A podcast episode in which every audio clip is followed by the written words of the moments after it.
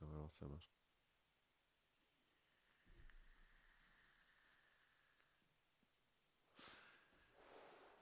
Ouais, je suis pas sûr que le bruit de la cigarette électronique fasse le meilleur générique possible. Pourquoi pas Je veux dire. Ce sera toujours mieux que ce qu'on a.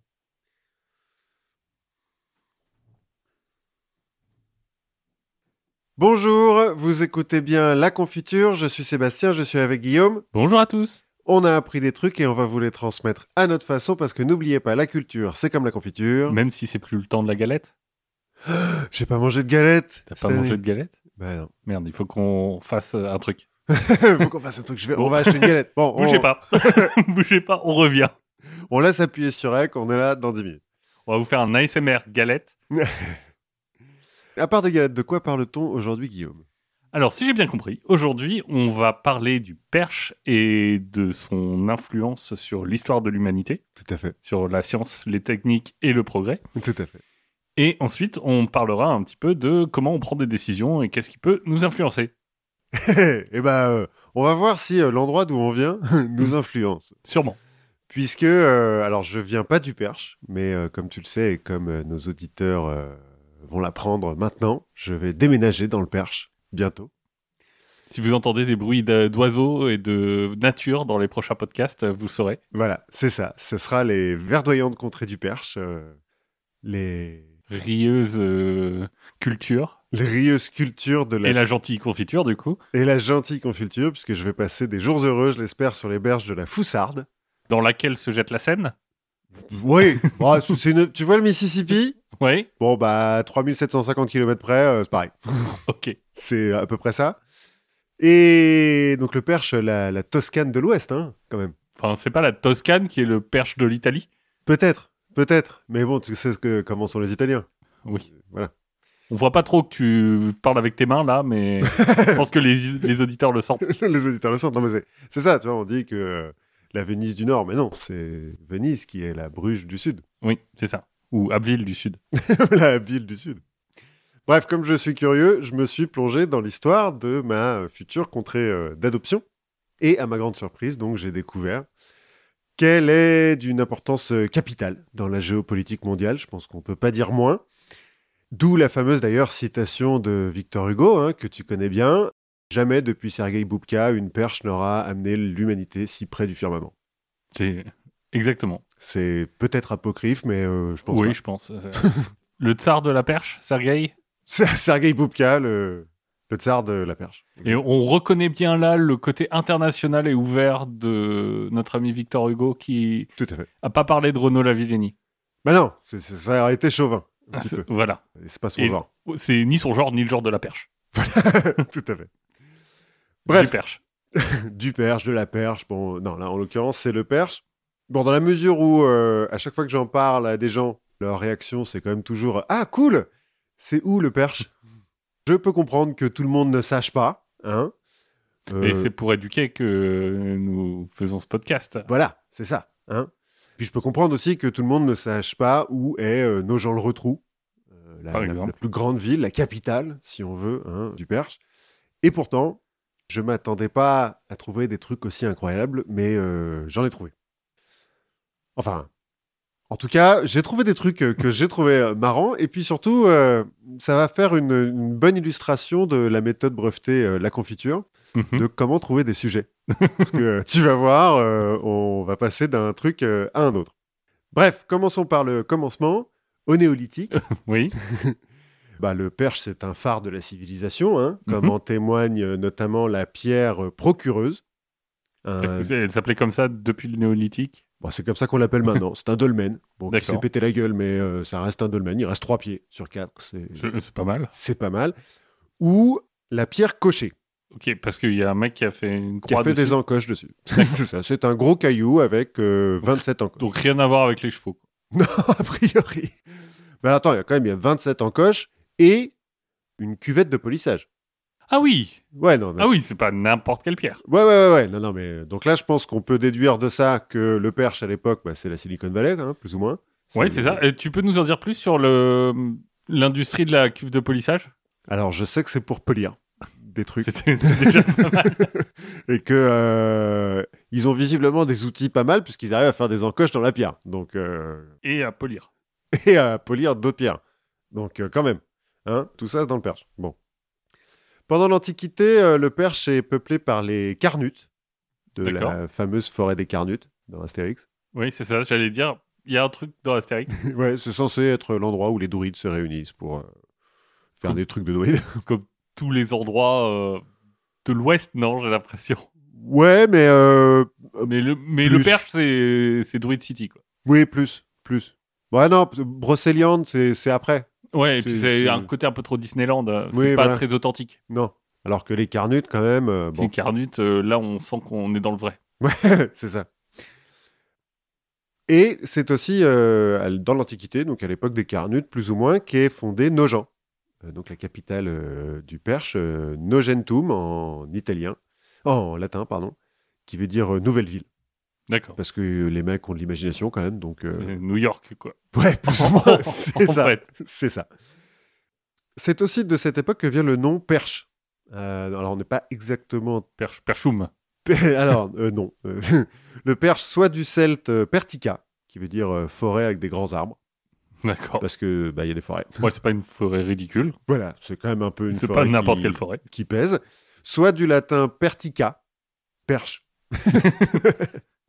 Alors, la perche euh, qui servait à mesurer les lopins de terre attribués aux vétérans des légions, D'accord. à qui on a filé des terres dans le perche, notamment aux légionnaires qui venaient d'Afrique du Nord, des morts. D'où euh, le nom d'une de la vibrante cité hein, de Mortagne au Perche. Que tout Ah le monde connaît. oui. Voilà. Euh, Bah, ça vient des morts. avec la boulangerie, eh bien. Alors, il y a une très très bonne boulangerie, effectivement, et un château. De, le château de Mortagne. Voilà. Bon, il y a un château dans tous les bleds du coin, hein. mais euh, celui-là est bien. Oui, mais tout le monde dit euh, passer l'hiver à la Mortagne. euh, Enfin, je veux dire, C'est ça.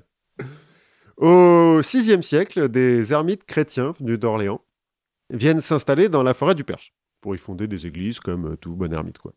Bon. On compte parmi eux les fameux cinq du Perche. hein, euh, il y a les 5 de Cambridge, donc on en parlera sûrement un jour. Voilà. Et, et les cinq du et les cinq Perche. du Perche. Donc je vais quand même les redire parce que euh, on Des oublie fois- un peu les ouais, prénoms voilà. des fois. Pour les gens qui arrivent. Voilà, donc Avit, Mhm.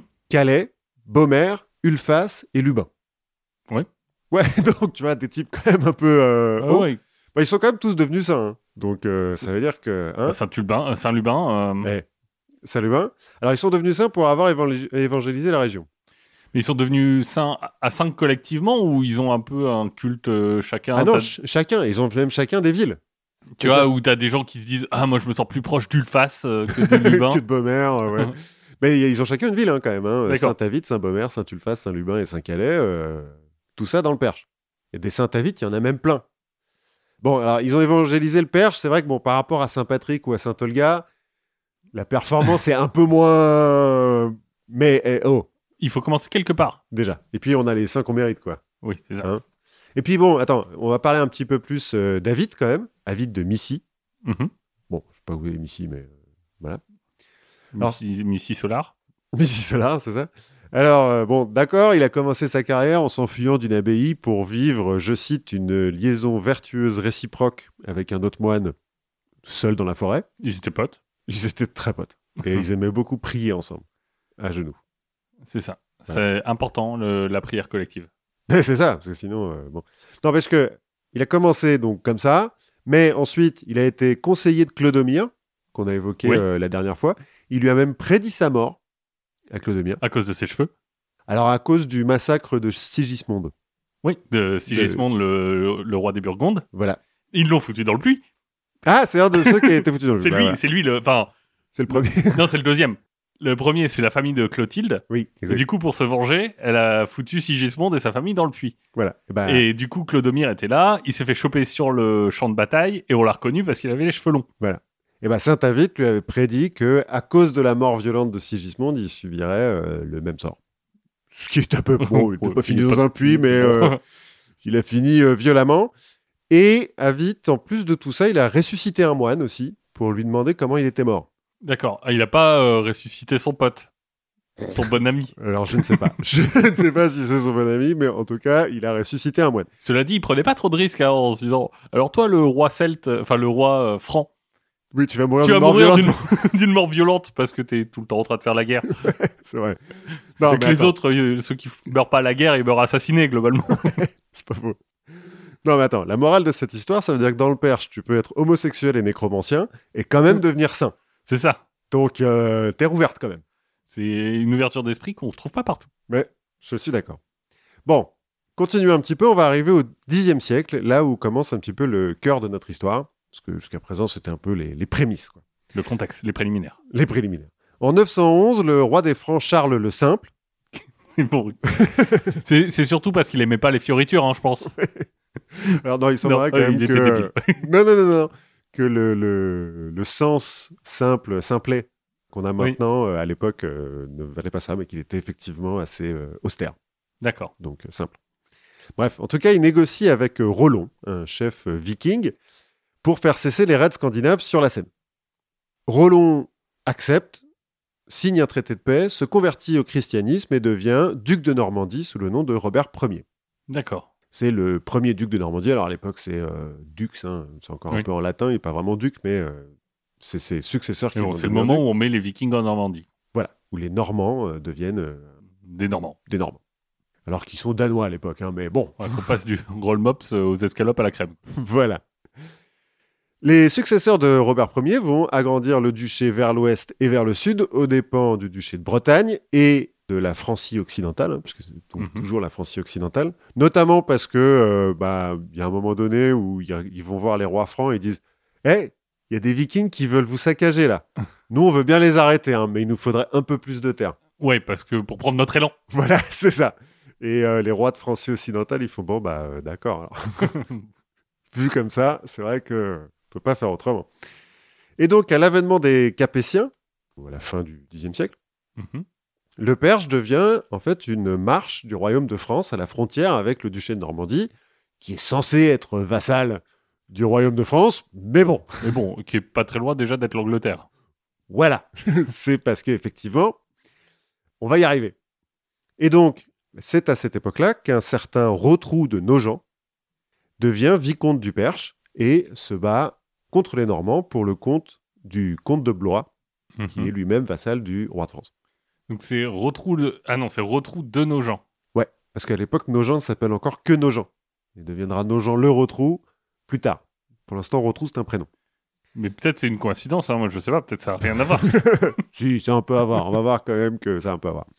Son arrière-petit-fils à Rotrou de Nogent, Rotrou 2 du Perche, donc, puisque maintenant il compte, Oui. enfin vicomte, doit se coltiner à la fois les Normands et les comtes d'Anjou et de Blois, pour qui l'unité nationale est, euh, bon, un concept un peu à géométrie variable. Il est, euh, Rotrou 2, un petit peu agacé, on va dire, par le fait que le comte de Blois va donner à un de ses fidèles, un certain Guillaume Gouet, les cinq baronnies de Allure, Brou, Othon, Labazoche et Montmirail, hein, des Ah bah endroits ouais, quand même assez connus. moi, je, moi, je serais assez vénère. hein. Non, mais alors, elles que sont quand même surnommées respectivement la riche, la noble, la gueuse, la pouilleuse et la superbe.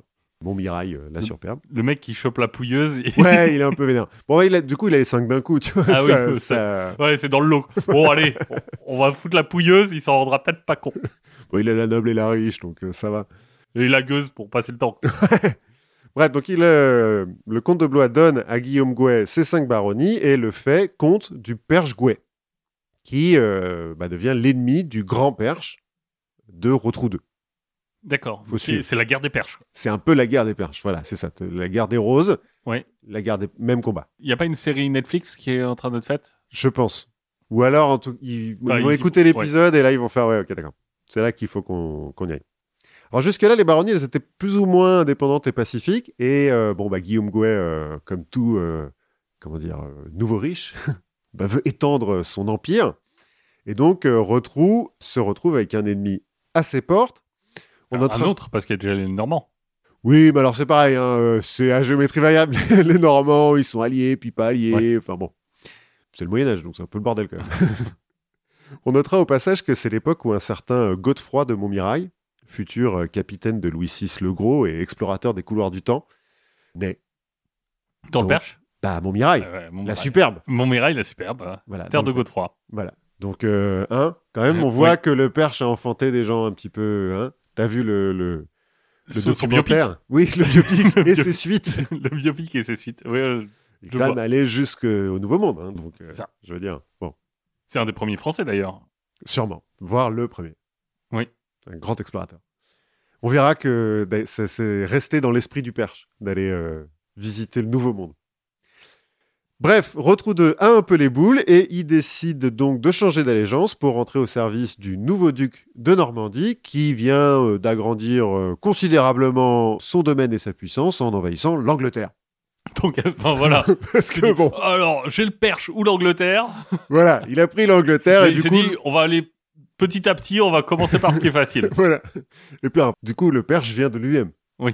Euh, et se met au service donc de Guillaume le Conquérant, qui bah, euh, l'accueille avec enthousiasme, parce que euh, tu vois, Oui. le joyau du royaume de France leur joint, donc euh, voilà. Plus tard, le, quand le fils aîné de Guillaume, Robert euh, Courteheuse, alors littéralement ça veut dire courte botte, donc euh, petit pied quoi, Et petit pied, euh, c'est chiant pour l'équitation. et puis pour l'équilibre. Oui. Il y a du vent en Normandie en plus. donc, euh, Bref, donc quand Robert Courteuse se révolte contre son père, Rotrou reste fidèle euh, à Guillaume le Conquérant et participe euh, aux batailles qui vont faire rentrer un petit peu le, le- le jeune rebelle, l'adolescent euh, en pleine crise, dans le rang. Et vers euh, 1080 naît le petit-fils de Rotrou II, fils de Geoffroy, donc Rotrou III du Perche, le grand, D'accord. le, le héros un petit peu du pays que toutes les chansons célèbrent. C'est euh, Rotrou le grand et pas Rotrou du grand Perche. Bah alors, Enfin, si, Ah, c'est les Rotrou deux. le grand du grand Perche. Voilà, c'est ça. Retrou 3, le Oui. grand, comte du grand perche. D'accord. Enfin, comte du perche, euh, seigneur de Mortagne et de Châteaudun. Enfin, bon, comme tous ces mecs-là, euh, il en a un Il- il petit en peu met. long. Oui. C'est normal, mais bon, on va dire comte du perche, ça va à peu près. Alors qu'il a à peine 20 ans, Rotrou 3, donc, notre héros, s'embarque aux côtés de Robert Courteuse, qui entre-temps euh, bon, bah, est rentré dans le rang, hein, donc on l'a dit, dans la première croisade. Pendant laquelle, donc, il va voir un petit peu du Il vient du pays. Perche. La première croisade, bah, elle est principalement partie du Perche. C'est, Ouais. c'est- il a un peu donné le- l'idée. C'est lui qui a lancé l'élan, quoi. Voilà, c'est ça.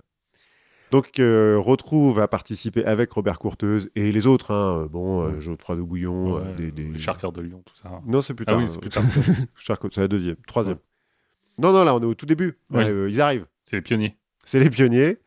Et donc, au siège d'Antioche, par exemple, eh bah, ils vont bouffer des mecs. Un petit peu de cannibalisme. euh, Ouais, bah, en fait, ils se sont pas très bien préparés, donc euh, puis ils- ils s'entendent pas hyper bien avec l'empire de byzantin, donc les lignes de ravitaillement sont pas folles, et du coup ils se disent bon bah on va bouffer les prisonniers parce que y a que ça à faire, puis ça fait d'une pierre deux coups parce que du coup les mecs qui sont assiégés ils sont là genre oula mais attends c'est des sauvages en fait les mecs qui nous attaquent, au secours. J'ai lu une très belle histoire de cannibalisme. euh, Ce sera peut-être le prochain épisode. Ah ça fait longtemps hein, qu'on avait pas ça parlé faisait de cannibalisme. longtemps qu'on n'avait pas parlé de cannibalisme. Bah, alors, il y avait, j'aurais pu, euh, pendant la première croisade, il y a une pyramide de crâne. Ah. Euh, parce que la, la, la croisade des, des gueux, là, enfin des, des gens de peu, Oui. t'es pas les chevaliers, au siège de Nicée se font tous tuer et pyramide de crâne, du coup. Pour dire ce- euh, ici s'arrêtent les gueux, quoi. voilà, c'est ça. Et il va participer aussi, au, euh, Rotrou 3, donc, au siège de Jérusalem et son massacre de civils musulmans et juifs. Bon, bah, C'était civil. Voilà, ça forme la jeunesse, c'est comme ça. À son retour de Terre Sainte en 1100, couvert de sang et de gloire, Rotrou III devient donc comte du Perche, puisque son père Geoffrey est mort entre-temps, et profite un petit peu de son statut de croisé pour piquer des terres à ses voisins. Parce que, euh, alors, le pape a dit que les croisés ont toujours raison. Donc, c'est pratique. voilà, c'est pratique. En Puis sinon, ils les mangent. Ouais, voilà. en plus, donc bon. En 1105, Robert Courteheuse, qui a euh, hérité du duché de Normandie, hein, rentre en conflit ouvert avec son frère cadet, Henri Beauclerc, qui a profité de la croisade pour récupérer le trône d'Angleterre, occupé jusque-là par Guillaume le Roux, fils de Guillaume le Conquérant, mais qui a eu la mauvaise idée de mourir. Pas de bol. Bon, pas de bol. Guillaume le Roux, c'était l'aîné, donc euh, c'était euh, décidé qu'il aurait le trône d'Angleterre. Parce que à cette époque-là, ils ont quand même appris.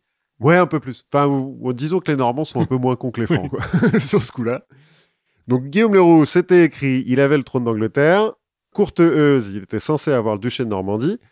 Et Henri Beauclerc, le plus jeune, était censé avoir beaucoup d'or, ce qui est pas mal aussi. Et devenir prêtre.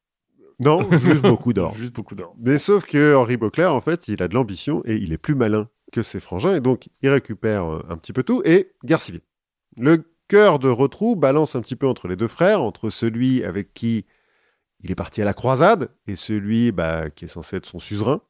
Et celui qui a beaucoup d'or. Bah, c'est le même, puisque C'est le Guillaume Leroux est mort. Et il finit par choisir le vainqueur, Henri Beauclerc. Alors, avant qu'il gagne, quand même, mais bon, peut-être parce que euh, il a senti que Robert Courteux, c'était pas tout à fait ça, quand même. hein. Et donc, Henri Beauclerc lui donne en récompense euh, sa fille illégitime, Mathilde, en mariage et quelques terres en Angleterre, parce que Mathilde Lapouilleuse. non, non, non. Alors, il faut voir que Henri Beauclerc, il a beaucoup d'enfants illégitimes. C'est pratique pour les relations diplomatiques. Voilà, plus que d'enfants légitimes d'ailleurs, on va en reparler un peu plus tard. En 1111, Henri Beauclerc, qui est donc maintenant Henri Ier d'Angleterre, et euh, Louis VI le Gros, roi de France, commencent à jouer à qui à la plus grosse. Parce que ça, ça se fait Oui. entre rois. Et donc, Ça sert à quoi d'être trois sinon c'est pas faux. Et donc entraînent leurs vassaux dans l'affaire. Rotrou se retrouve donc à aller au carton contre le comte euh, d'Anjou et le seigneur de Bellem, ses voisins. Le seigneur de Bellem, avec qui il s'est déjà tapé, puisque euh, celui-là avait choisi le Robert Courteuse dans la D'accord. guerre précédente. Il l'a déjà battu. Ouais, sauf que cette fois-ci, ça se passe pas hyper bien pour Rotrou, qui se retrouve prisonnier du seigneur de Bellem. Heureusement pour lui, donc je l'ai dit, Henri Ier a beaucoup d'enfants illégitimes. Il en marie donc un avec euh, la fille du comte d'Anjou. Donc Anjou, bah, euh, Change de camp. change de camp. Le seigneur de Bellem se retrouve un petit peu en mode Euh, mais alors moi, qu'est-ce que je fais Eh ben, on va te décapiter. Donc euh, voilà. Et Rotrou Héroïquement. héroïquement retrouve sa liberté et bah, n'a plus d'ennemis proches, puisque euh, l'Anjou est maintenant dans le même camp, et puis euh, Bellem... euh, C'est le moment de peut-être de réaliser le rêve du grand perche. tu, ne- tu ne sais, tu ne crois pas si bien dire. Parce que comme il a plus de voisins à défier, mais que le fameux esprit d'aventure percheron, hein, comme qui est mondialement connu, euh, le pousse à l'action, et ben en le 1112, pan-perche, je pense. Hein le pan perche. euh, c'est ça, il va œuvrer pour la- le, le, le panperchisme.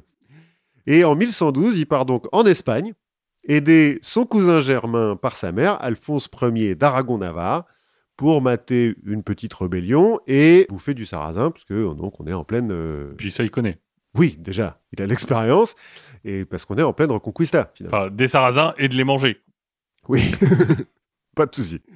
Les armées d'Alphonse aidées de celles de Rotrou, donc, et d'autres chevaliers français, hein, c'est pas non plus le seul, c'est le moment où il y a un peu des espèces de croisades euh, pour aider la Reconquista, euh, on en avait parlé au moment Oui. du Cid. Donc ils vont finir par prendre Saragosse. Donc là on est euh, en 1112, on est une dizaine d'années après la mort du Cid, euh, donc le moment où les royaumes du Nord euh, sont aux prises avec les Amoravides, mais donc commencent à, à gagner du terrain sur les Taïfas. Et en récompense, Rotrou est nommé gouverneur de Tudela en 1119. D'accord. Donc euh, Tu délasses. Tudela, c'est une ville euh, en Espagne, Ok. une cathédrale. C'est le- bon, pour ces castagnettes. Euh, alors aujourd'hui, c'est pas une grande ville, mais à l'époque, ça avait une certaine importance. Pareil, D'accord. j'ai lu. Bon, toujours est-il, euh, voilà. Maintenant, il a des terres en Espagne. Donc le, le panperchisme est, voilà. Et maintenant, il n'y a plus qu'à relier les deux. c'est à peu près ça. Une fois cela euh, fait et bien fait, il rentre dans le Perche pour combattre euh, le comte de- euh, du Perche Gouet, Guillaume Gouet, qui un peu euh, essayait de profiter de son absence comme... euh, Comme normal. hein. Ouais Je veux dire, en même temps, il vient du Perche Gouet, donc il est un peu fourbe, tu vois, c'est Ouais. pas un vrai percheron. Donc euh, voilà. c'est le Evil Perche. C'est ça. Mais c'est là que le malheur frappe Rotrou 3 au cours d'un événement tragique. Et toute la région. le monde. tu vas voir. C'est parce que c'est là que notre histoire prend une, une toute autre dimension. En fait, depuis 1115, Henri Beauclerc est à nouveau en Normandie pour se mesurer à Louis VI, bon, encore des histoires de... Bon, bref. Et aussi pour mater les tentatives de révolte des barons normands qui font jouer la concurrence. On peut pas vraiment leur en vouloir. Ils sont entre deux Oui. rois, euh, bon, voilà. La situation euh, s'est un peu enlisée pendant quelques années, mais le mariage de Guillaume Adelin, seul fils légitime de Henri Ier, c'est important hein, qu'il soit légitime, avec la fille du comte d'Anjou, fait que Anjou, bon, euh, l'Anjou a changé de casaque Clairement. plusieurs fois. Mais là, clairement, Là, clairement, ils sont du côté anglais et donc euh, la balance euh, penche de ce côté-là. Ce qui fait que les deux rois signent un traité de paix qui fait de Guillaume Adelin le nouveau duc de Normandie. d'accord. Guillaume Adelin, qui est donc le fils du roi d'Angleterre Voilà, et héritier du trône. et héritier du trône. Mais euh, le fait qu'on l'appelle pas Guillaume Ier ou Guillaume II, ça donne. Enfin, il n'est pas encore roi, donc. ça il- spoil un petit peu. c'est pas faux. Mais alors, à l'époque, euh, en fait, tous les. Enfin, tu vois, Henri Beauclerc, on l'appelle Oui. Henri Beauclerc, on l'appelle pas Henri Ier. Oui. Je sais pas pourquoi, ils ont tous un surnom. Euh, alors, Henri Beauclerc, c'est parce qu'il a fait des études. Euh, Ah, un ah, donc beau euh, comme un clerc. clerc de notaire. Ouais, si on veut. Bon, toujours est-il, en novembre 1920, Henri, son fils et toute une tripotée de euh, seigneurs euh, et Mathilde Duperche, la fille illégitime d'eux, la femme de Rotrou III, se retrouvent en Normandie et s'apprête à rentrer triomphalement en Angleterre pour euh, fêter bah, la victoire, finalement. Et donc, euh, tout le monde se donne rendez-vous à Barfleur, un petit euh, port du Cotentin, pour euh, prendre la mer en direction de l'Angleterre. À ce moment-là, un marin normand, un certain Thomas Fitzstephen, donc le fils de Stephen, D'accord. qui sent qu'il y a un petit coup marketing euh, à jouer, aborde le roi, Henri Ier, en lui disant, en gros, hein, euh, je traduis, mon père a transporté le vôtre sur son bateau pour aller conquérir l'Angleterre, laissez-moi aujourd'hui vous conduire sur le mien, je viens de refaire la peinture, j'ai rempli le minibar, je vais vous mettre bien. Je vous fais moins 20%. Voilà, ça va être cool. Henri refuse parce qu'il s'est déjà engagé avec un autre marin, que les billets sont pas remboursables, enfin bon, tu sais ce que c'est. Ouais. Mais lui dit, dit à Thomas, bah, vous avez qu'à prendre les gosses, euh, moi ça me fera des vacances, et puis eux, ils s'amuseront bien. Et donc, Guillaume Adelin, Mathilde Duperche et environ 150 barons, baronnes, filles, fils, épouses et nièces d'eux embarquent sur la Blanche Nef, D'accord. Et Rotrou, non. et non, pas Rotrou. Rotrou, il n'est pas invité, il est occupé à il y a autre chose bouffer à des foutre mecs. que- qu'aller faire de la barque. Il a, lui, il a un vrai territoire à gérer. voilà, c'est ça. Mais en tout cas, tout ce beau monde embarque sur la Blanche-Nef. Le roi n'étant pas là, et comme euh, ils ont un truc à fêter, bah, euh, la première chose que fait euh, Guillaume Adelin et ses copains, Orgie. c'est d'ouvrir l'open bar. c'est à peu près ça. hein. et comme on va pas laisser les marins nous regarder picoler en se tournant les pouces, bah, tournée générale pour tout le monde, les marins, le capitaine, euh, les filles et fils d'eux, les Et baronnes. du coup, les marins acceptent parce que le marin est quand même pas vraiment connu pour la boisson. Bah oui, mais là, euh, si tu veux, c'est quand, quand Ah, tu t'as peux pas refuser. l'héritier du trône d'Angleterre qui t'offre un verre de vin, tu refuses pas, quoi. Ouais. Puis c'est doit pas être de la piquette. Tu non peux plus. pas recracher. Ouais, ça se fait pas. Donc, euh, tout le monde euh, commence à picoler joyeusement, ce qui retarde un petit peu le départ, mais enfin bon, hein. ça laisse le temps, du coup, à des prêtres de venir euh, bénir le navire, hein, comme qui Oui. transporte euh, l'héritier du trône, euh, qui vient d'être tapé, tout ça, tout ça. Comme tout le monde est bourré, bah, on se fout de la gueule des prêtres et puis on les envoie bénir les latrines, hein, parce que là, on est quand même niveau du week-end d'intégration de Super Crènes. hein. bon, la nuit commence à tomber, la beuverie continue, un certain Rabel 2 de Tancarville, peut-être un petit peu moins confit que Hmm. les autres, trouve que ça commence à devenir dangereux et débarque en emmenant avec lui Étienne de Blois, qui s'est littéralement chié dessus tellement il est raide. Alors, selon le, le chroniqueur de l'époque euh, qui raconte ça, euh, lui ne parle juste que de diarrhée, enfin, Oui. ou de dysenterie. Oui, sûrement. Et ça doit être. euh, c'est toujours. C'est à cause d'un truc qu'il a mangé. Ça doit être ça. Absolument pas du, du tonneau de vin dans lequel il a plongé. Non, non, c'est le kebab. C'est la, C'est c'est ça. la faute du kebab. C'est la faute du cavalier. On est tous passés par là. Et puis à un moment donné, sur ce bateau, on se souvient qu'à la base, on est quand même censé aller en Angleterre. Et que le roi est parti depuis des heures. Mais bon, on est chaud, donc euh, allez chauffeur, si t'es champion, appuie sur le champignon. L'idée, ça serait de rattraper le bateau du roi et même de le dépasser. Heureusement, Thomas Fitzstephen, en bon marin, connaît un raccourci pour aller du Cotentin à l'Angleterre, oui. tout droit, vers le nord. Et, Et souvent, on minimise un peu trop le- la connaissance des raccourcis pour les marins. je le fêtais. Bah, on va voir que là, euh, c'est un, c'est un raccourci qui marche. Bon, il est, il est confiant, hein, Thomas. Il vient d'installer un V12 sur son truc, euh, avec ce que les, les brameurs euh, ont dans le cornet. A priori, euh, ils vont faire péter le chrono. Ça va être bien. Et donc, En avant Guingamp, ils y vont. Allez. Un peu moins de 2000 plus tard, donc moins de 3 km, la Blanche-Neuf percute de plein fouet les écueils du rat de Barfleur, qui est connu pour être dangereux, mais bon, bah, on avait oublié, on était bourré, et euh, coule en quelques minutes. On est qu'à 3 km. On est Genre, qu'à 3 3 km. km à la nage bourrée. Ça se fait Ça, c'est le 25 novembre dans la Manche. Tranquille. à un moment où tout le monde sait nager. Oui, bah oui. Apparemment, Guillaume Adelin réussit quand même à embarquer sur une chaloupe, mais alors qu'il essaye de sauver sa sœur, Mathilde Duperche, la barque est prise d'assaut par les naufragés un peu bourrés et euh, se renverse. Et donc, euh, tout le monde retombe à la mer et meurt. Apprenant que l'héritier du trône d'Angleterre est en train de nourrir les poissons, Thomas Fitzstephen se dit Wow, Bon, bah, je vais me laisser couler, parce que là, c'est pas cool. Bref, le seul survivant de ce désastre est un certain Bérold, boucher à Rouen, qui euh, avait dû être engagé pour le buffet, Oui. qui a survécu à l'hypothermie grâce aux fourrures qu'il portait. D'accord. Peut-être parce qu'il était bouché. Ouais, c'est ça, bah souvent. Bah, le truc, c'est que la fourrure, t'es obligé, obligé de l'enlever. Quand tu nages Non, quand tu vends de la viande. Oui, voilà, c'est ça, il faut pas gâcher. Ouais, c'est ça. Bon, toujours est-il, il surveille et il s'empresse d'aller raconter toute l'histoire, notamment d'aller prévenir que l'héritier du trône d'Angleterre vient de mourir. On sait pas comment. Mais en tout cas, On s'est fait attaquer par des pirates. Ça doit être ça. Bon, donc, morale de cette histoire. Enfin, première illustration historique, je pense, des dangers des croisières all included. Oui. Mais surtout, le Perche a perdu sa jeune et riche comtesse, Mathilde. Mathilde. Ce qui est quand même euh, grave.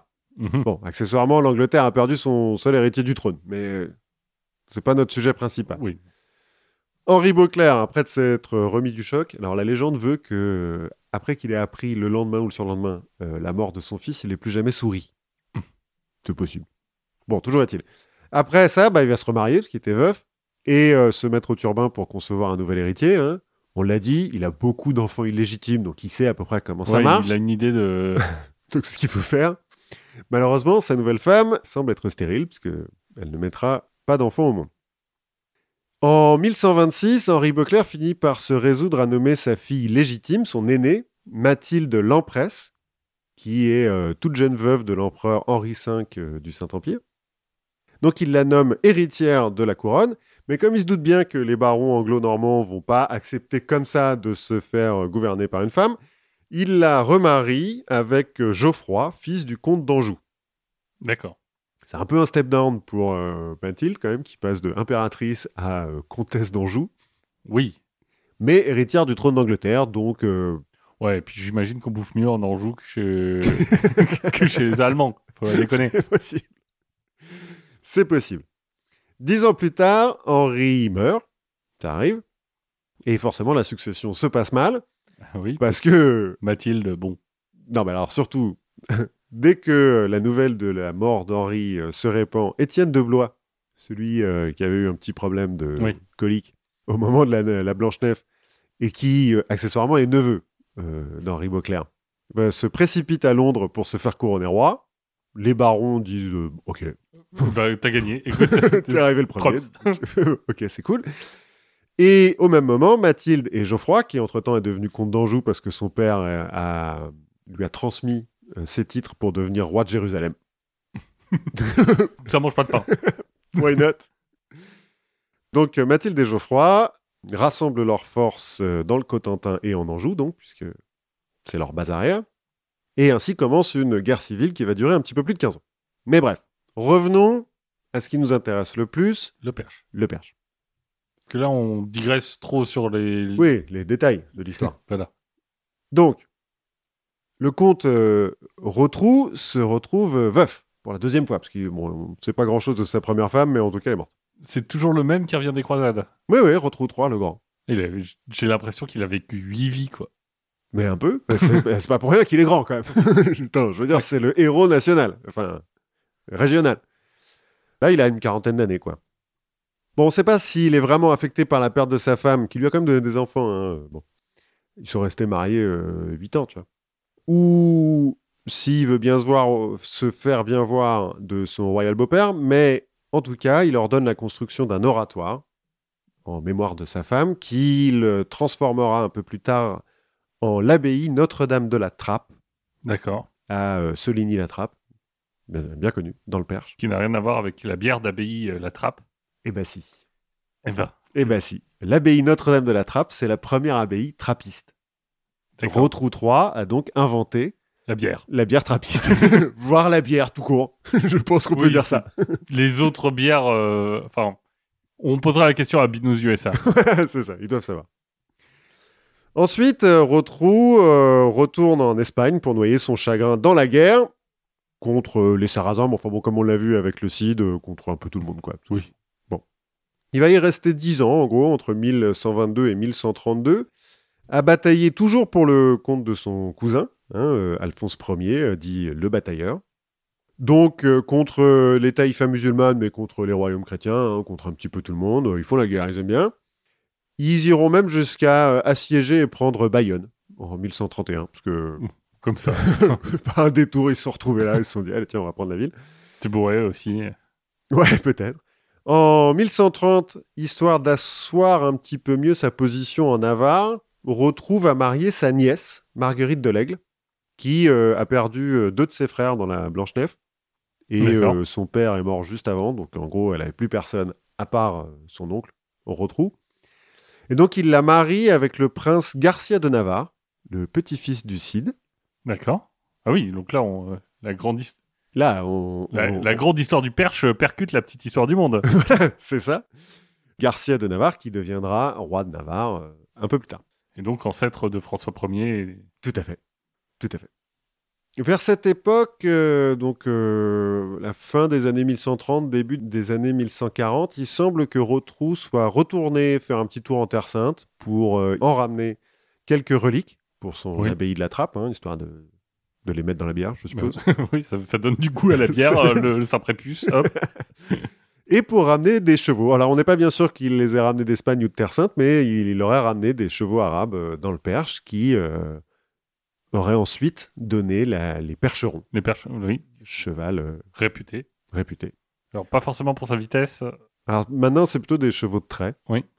Mais à une époque, on les a beaucoup exportés euh, en Amérique, puisqu'il semblerait que le percheron ait contribué à la conquête de l'Ouest. Oui. Bon, peut-être, euh, on exagère peut-être un petit peu de ça, Plus comment que- les sont les gens plus- de chevaux. Plus que le rail. bien plus, bien plus. Et puis en 1141, il peut plus vraiment ignorer la guerre civile euh, anglo-normande entre Étienne de Blois et Mathilde Lempresse.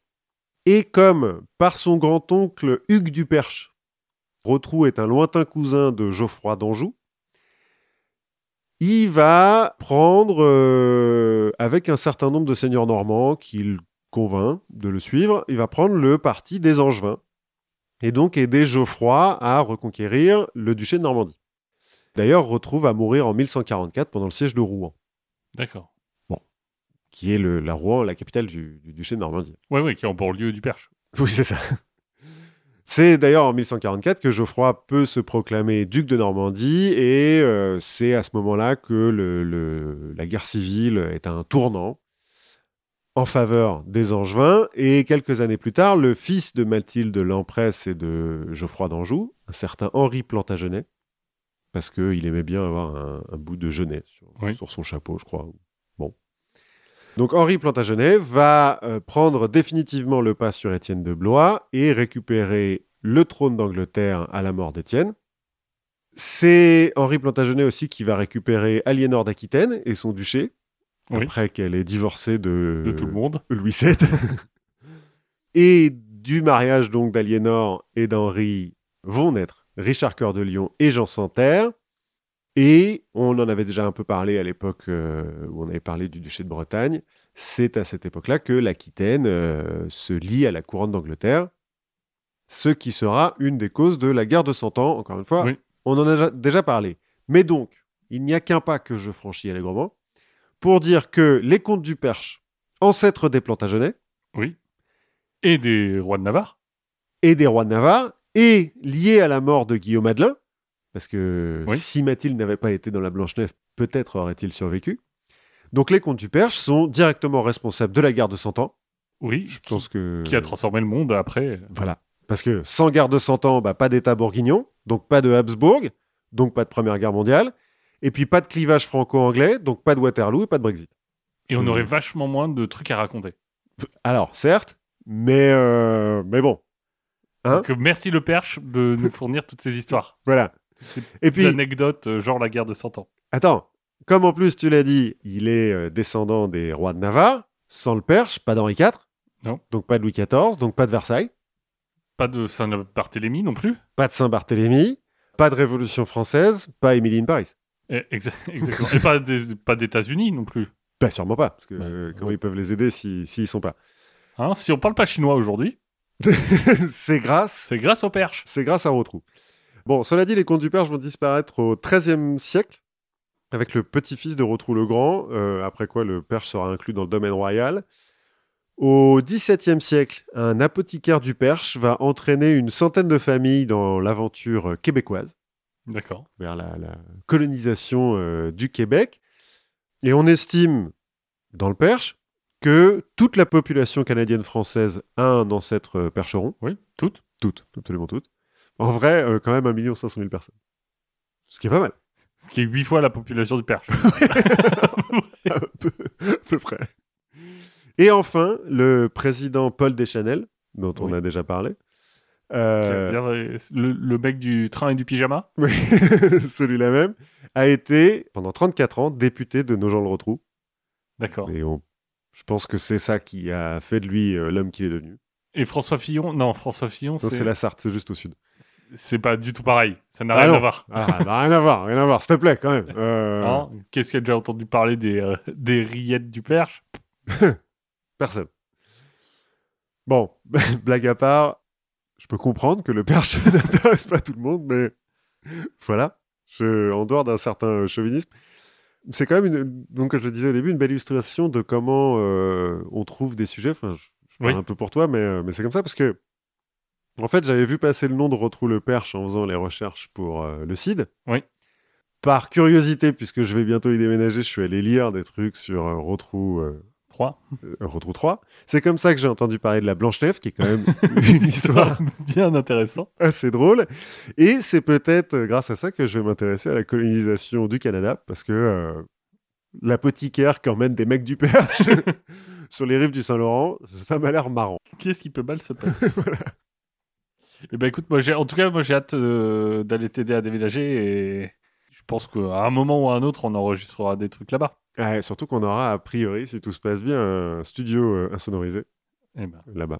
tout va pour le mieux alors. Ouais. Moi, pour la discussion d'aujourd'hui, j'avais envie de, de quitter, hein, tu vois, un petit peu le monde euh, des douze idéalistes, des monstres gentils et des sympathiques psychopathes qui font un peu la galerie de la confiture. je vois pas ce que tu veux dire. Et je voulais te parler un petit peu de nous. Ah, nous, genre. Enfin, nous. euh, je- non, pas comme ça. je, je veux dire pas, je suis pas en train de te dire, j'ai l'impression qu'il se passe quelque chose, euh, que la distance qui nous sépare pour des questions de prise de son et d'écho me paraît insupportable. C'est pas vraiment ce que j'ai envie de dire. Ce que je veux dire, c'est que j'ai envie de parler un peu de chacun d'entre nous et de la façon dont nous prenons des décisions. Mhm. Bon, soyons clairs, même quand on pense l'être, nous ne sommes jamais des êtres complètement rationnels. Quoi Et euh, donc, je vais te parler des biais cognitifs et donc euh, de comment cette euh, irrationalité euh, nous implique et, et implique nos décisions. Pour ça, comme j'ai déjà pu en parler dans le passé, je vais convoquer une discipline euh, qui est toujours assez marrante à lire. Alors, c'est pas tout à fait la psychologie expérimentale, Ah. mais c'est sa petite cousine euh, qui a un peu plus d'argent, l'économie comportementale. Oh. On en avait déjà parlé un peu sur notre épisode sur comment convaincre ou dans notre épisode sur le nudge. Mhm. Il s'agit donc, comme je l'ai dit, de postuler que en fait tout le monde est irrationnel et que ça sert à rien de comprendre les acteurs d'une vie économique comme des êtres parfaitement rationnels qui cherchent l'optimisation du profit parce que c'est clairement pas vrai. En Ah tout bon cas, on en- on en est clairement pas capable. Quoi, tu veux dire que euh, les théories euh, du libéralisme sont fondées sur euh, quelque chose d'idiot Ouais, et- alors là, on parle. Enfin, là, c'est juste euh, se dire comment est-ce qu'on peut encore optimiser le. la façon de convaincre les gens. hein. Oui. C'est- Je, je suis pas en train. de- On n'est pas dans l'idéalisme non plus. hein. Ah, mais non, mais laisse-moi un petit peu. euh, Donc euh, pour ça, j'ai trouvé une théorie et un bouquin assez intéressant dont je me suis beaucoup inspiré pour euh, vous parler aujourd'hui, d'un chercheur américano-israélien qui s'appelle Daniel Kahneman, donc qui a gagné en 2002 le prix de la Banque de Suède en la mémoire d'Alfred Nobel, que certains Russes rappellent le prix Nobel d'économie, mais je ne franchirai pas ce pas. On en a déjà parlé. hein. Le prix Nobel d'économie n'existe pas. Il a une façon, lui, d'appréhender la prise de décision de façon assez simple, et on va euh, essayer de, de faire l'expérience ensemble. Tu vois, si je te montre, par exemple, une photo d'Éric Zemmour, oui. tu vas immédiatement le reconnaître. C'est- oui, malheureusement, oui. Puis tu vas y associer, euh, alors je ne sais pas, je, je ne peux pas prédire, mais une euh, réaction soit d'amour, soit de rejet. Je laisse euh, nos auditeurs euh, se faire leur propre opinion et projeter assez vite un avenir sur ce que peut donner un polémiste au pouvoir d'une grande nation comme la France. Mm-hmm. mhm. Et tout ça, ça se fait un peu malgré toi. Oui, certes. C'est un peu viscéral, tu n'as pas besoin de réfléchir pour que ces pensées t'arrivent. Mhm. C'est ce qu'on appelle la pensée rapide. Oui. Au contraire, si je te dis 46 millions fois 0,03, tu as commencé par te dire, ok, ça c'est une multiplication. Mhm. Tu vas te dire, bon, a priori, le résultat, c'est pas 200, ni 200 millions. Certes. Ça, c'est assez clair. Puis tu vas commencer à réfléchir. Tu vas te dire, bon, finalement, est-ce que ça vaut le coup de faire ce calcul Est-ce que j'ai vraiment envie de le savoir Et vo- Voilà, est-ce que ça vaut le coup de dépenser de l'énergie, de faire des efforts pour comprendre Parce que si tu fais l'effort, euh, tu pourras avoir la réponse. Oui. Je suis en train de le faire dans ma tête et euh, je suis pas très loin. Si je te dis que ça fait 1,8 million, Ah bah j'étais pas là. ça te semble plausible. Oui, mais... Mais faudrait y passer un peu plus de temps. Ouais. Et si tu devais faire le calcul, donc tu devrais poser euh, le- l'opération, rentrer dans la technique de la multiplication, stocker des chiffres en tête sur le papier, faire des retenues, je retiens un quand je dépasse 10, tout ça. Bref, ça pourrait être assez pénible d'arriver à la conclusion qu'1,38 million de personnes sont susceptibles de voter pour Anne Hidalgo. 1 380 000 Oui, Ah j'avais un peu plus, bah tu vois. ça fait moins que Paris. Ouais. Et donc là, on arrive dans un mode de pensée qui est plus complexe, et- mais aussi plus délibéré, dans, Mhm, sur laquelle mhm. tu, tu, vois, tu peux euh, choisir de passer ou non des étapes. C'est ce qu'on appelle la pensée lente. Mm-hmm. Mhm. le cœur de la pensée de Daniel Kahneman, c'est ça. C'est que nos décisions, elles se font suivant deux systèmes de pensée. Le système 1, le système rapide, et le système 2, le système lent. Le but est simple. ben, penser et prendre des décisions, ce qui relève normalement du système 2, ben, finalement, c'est compliqué. Ça demande du temps, de l'attention et de l'énergie. Mhm. Donc, pour tout un tas de décisions où le risque de se tromper est faible ou qu'il n'y a pas vraiment d'intérêt à réfléchir, finalement, le système 1 suffit Mm-hmm. Mhm. on n'a pas besoin de réfléchir et on fait les, on fait les choses. Bon, ça arrive bien sûr qu'il y ait des conflits entre les deux systèmes et euh, des situations où le, ce beau mécanisme se dégrade un peu. C'est typiquement les illusions d'optique. Ouais. Tu vois, quand on te présente des, des formes, même si en réfléchissant, tu les mesures, tu te dis, ah, les deux lignes font la même taille, en fait, ton système 1 continue à te dire, non, c'est pas vrai. Ouais, d'accord. Moi, je vois plus le conflit, tu vois, quand je dois choisir entre. euh, tu vois, on me dit achète du bouillon de poule et il y a deux marques de bouillon de poule et comme j'y connais rien, je bloque. et le système 1 dit mais prends le premier que t'as vu et le système 2 dit non, attends, il faut tout mesurer. Il faut que je comprenne. il faut que tu Et- lisses toutes les petites. Et ça vaut le coup. Alors, ce qui est rare, parce que normalement, le système 2, c'est un système qui est plutôt paresseux. C'est-à-dire que c'est quelque chose qu'on enclenche quand ça vaut le coup. Comme- mais je comprends, hein, le bouillon de poule, c'est important. Pour revenir à nos processus de décision, on va à ce moment-là parler de Daniel Gilbert. Daniel Gilbert. Enfin, pas l'animatrice de tournée manège, hein, Ouais, c'est euh, ça, le c'est- psychologue. Oui. Il se trouve qu'il a pu montrer une faculté intéressante au cours d'une petite expérience. Et ce qu'il fait, c'est qu'il va soumettre des participants à une liste d'affirmations a priori absurdes. Mhm. Du genre, un dinka est une flamme. Un quoi est une flamme Un dinka. Et C'est quoi un dinka C'est un mot qui n'existe pas. Ah, oui. Bah donc pourquoi pas Ça peut. Ouais, mais du, du coup, c'est des trucs absurdes qui sont a priori toutes fausses. Mhm. Et on demande aux participants de dire, est-ce que cette affirmation est vraie ou fausse Mhm. à un moment, on va corser un peu les choses. Cette fois, on va leur poser les mêmes questions, la même liste d'affirmations, mais on va leur demander de retenir exactement quelles affirmations sont pour eux vraies. Mhm. Et là, surprise, on se rend compte que quand on leur demande de retenir celles qui sont vraies, il y a d'un coup beaucoup plus de réponses vraies que de réponses fausses. Ah qu'est-ce qui se passe En fait, quand tu demandes de retenir une information, bah, tu demandes à ton système 2 de rentrer dans la boucle et tu l'occupes à autre chose.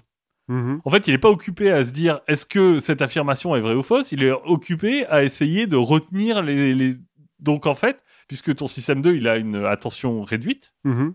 on a tous euh, une limite d'attention et on, peut- on a du mal à faire plusieurs choses en même temps. Donc c'est ton système 1 qui va prendre les décisions. Et ce que ça illustre, c'est que ton système 1, naturellement, il va te pousser à croire à une affirmation, Même si elle est absurde. même si elle est fausse. C'est-à-dire que dans la vraie vie, quand on te propose quelque chose, ta première inclinaison, c'est de dire c'est vrai. Et c'est plutôt par la réflexion que tu te dis euh, finalement que c'est c'est- peut-être faux. Ouais, ouais. Donc on- on est, en fait, on est paresseux. C'est-à-dire quand on te dit quelque chose, a priori tu le crois. Oui, mais en même temps, on est paresseux ou on est un peu candide, quoi. Oui. Dans le fond, c'est parce que l'humanité a un bon fond. Oui, ce qui est, mais ce qui est euh, contraire à ce qu'il faudrait faire, tu vois, notamment dans les sciences. Oui, c'est vrai. Parce que dans les sciences, quand on propose une hypothèse, ce que tu fais, pour, euh, notamment pour la prouver, c'est que tu essayes de la réfuter. Mhm. Et notre cerveau, instinctivement, il fait l'inverse. Il essaye plutôt de confirmer la théorie que de la réfuter. C'est euh, une célèbre expérience qui, est- qui a été faite par un monsieur qui s'appelle Wasson en 1960 et qui va donner un effet qu'on appelle le biais de confirmation. Oui. Donc je résume. On va expliquer aux participants l'expérience avec une série de trois nombres qui va suivre une règle précise. On leur dit la, la suite 2, 4, 6 suit cette règle. Mhm. Et après, ce qu'on leur demande, c'est de déduire cette règle. Quelle est la règle qui suit les trois nombres Et pour ça, ils peuvent proposer des séries et on leur dit c'est bon ou c'est pas bon. Mhm. Et du coup, bah, on déduire euh, quelle est la règle. Il se trouve que, selon euh, Wasson, la plupart des gens vont tester des suites qui prouvent la règle qu'ils ont en tête. Mhm.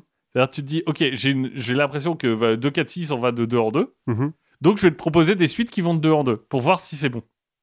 Alors que tu aurais normalement plutôt tendance à dire, bah, je vais essayer de le prouver que c'est faux. Si tu as un esprit. euh, Ouais. Si t'es un esprit scientifique, tu vas esprit- essayer de prouver que toutes les autres sont fausses. Non, tu vas pro- essayer de, prouver- de voir qu'est-ce qui ferait que ta règle est fausse, Oui, d'accord. plutôt que d'essayer de la confirmer. Ouais, ouais, ouais. C'est finalement pas ce que font les gens naturellement. Oui, ils cherchent d'autres exemples qui vont dans leur sens, quoi. C'est ça. Bon, tu vas me dire, ça c'est la littérature qu'on admet classiquement parce que en fait j'ai lu un petit peu plus de, de reviews sur cet article et il semblerait que cet article soit et un petit biais de confirmation à l'intérieur de l'article parce que finalement la majorité des 29 participants ont effectivement pas tenté de falsifier leur hypothèse, Mhm. mais c'est peut-être aussi parce qu'ils n'étaient pas très concentrés et que une fois qu'ils se sont trompés, là ils ont commencé à réfléchir. Tu vois, en fait, à, à réfléchir. euh, mais ça revient à ce qu'on disait, c'est que quand t'es pas concentré, que tu fais pas vraiment attention, bah, c'est ton système 1 et c'est dans la confirmation. Et après, tu dis, ah, attends, il y a peut-être un truc. Ouais, et là, tu te mets à réfléchir. et- Là, tu te mets à réfléchir et tu vas commencer à essayer de falsifier ton hypothèse. Et d'ailleurs, euh, c'est ce qui se passe euh, au deuxième essai. Une fois qu'on. Les gens vont tenter plus de falsifier. Donc, la vérité est peut-être un petit peu moins claire que ça, mais le biais de confirmation, c'est quelque chose qui existe. C'est quelque chose auquel il faut qu'on fasse tous attention. Quand on a une position, un avis, on va avoir tendance à aller chercher ce qui conforte notre avis plutôt que ce qu'il réfute. Mhm. Naturellement. Tiens, j'ai un autre petit effet de compétition entre ces deux systèmes. Et pour ça, on va refaire un petit test. Euh, Imagine deux personnes, Pomme et Karen, qui n'existent absolument pas. Ah non, donc on ne parle pas de pommes et de carême qu'on Non. connaît. De... Ok, voilà. ne faut pas se sentir visé. Donc, je vais te donner euh, les caractéristiques de ces deux personnes complètement fictives. Et à chaque fois, je vais te demander à chaud quel est ton, ton commentaire sur le caractère de cette personne. Alors, Pomme, elle Mhm. est intelligente, travailleuse, impulsive, critique, opiniâtre et jalouse. Ouais. Je finis par jalouse, donc j'étais un... Ah. tu vois, le dernier mot que j'ai entendu me fait dire que c'est pas terrible. Karen, elle, elle est jalouse, elle est opiniâtre, elle est critique, elle est impulsive, elle est travailleuse et elle est intelligente. Mais du coup, je- j'ai un, un- un a priori favorable sur Karen par rapport à Pomme. Et c'est marrant parce qu'en fait, la plupart du temps, c'est l'inverse. Ah ouais La plupart du temps, c'est le premier mot qui va figer ton. Quand on fait l'étude statistique. Alors attends, parce que c'est peut-être parce que j'ai lu il y a pas longtemps un truc sur l'expérience de la proctologie. Où, euh, en gros, il y a un. un- La proctologie. de- non, pas, euh, la un- proc- Oui, du, Le- du d'accord. toucher rectal. Ok. En gros, tu as un, un psychologue qui a demandé à des gens qui euh, subissent un, un Un toucher toucher rectal leur niveau d'inconfort et Mhm. de douleur. Et il s'est rendu compte que même si le toucher rectal était plus long, s'il finit plus doucement, les gens trouvent que ça a été mieux que si le toucher rectal est court, mais qui finit un petit peu euh, violemment. Quoi. Si on D'accord. retire violemment le truc.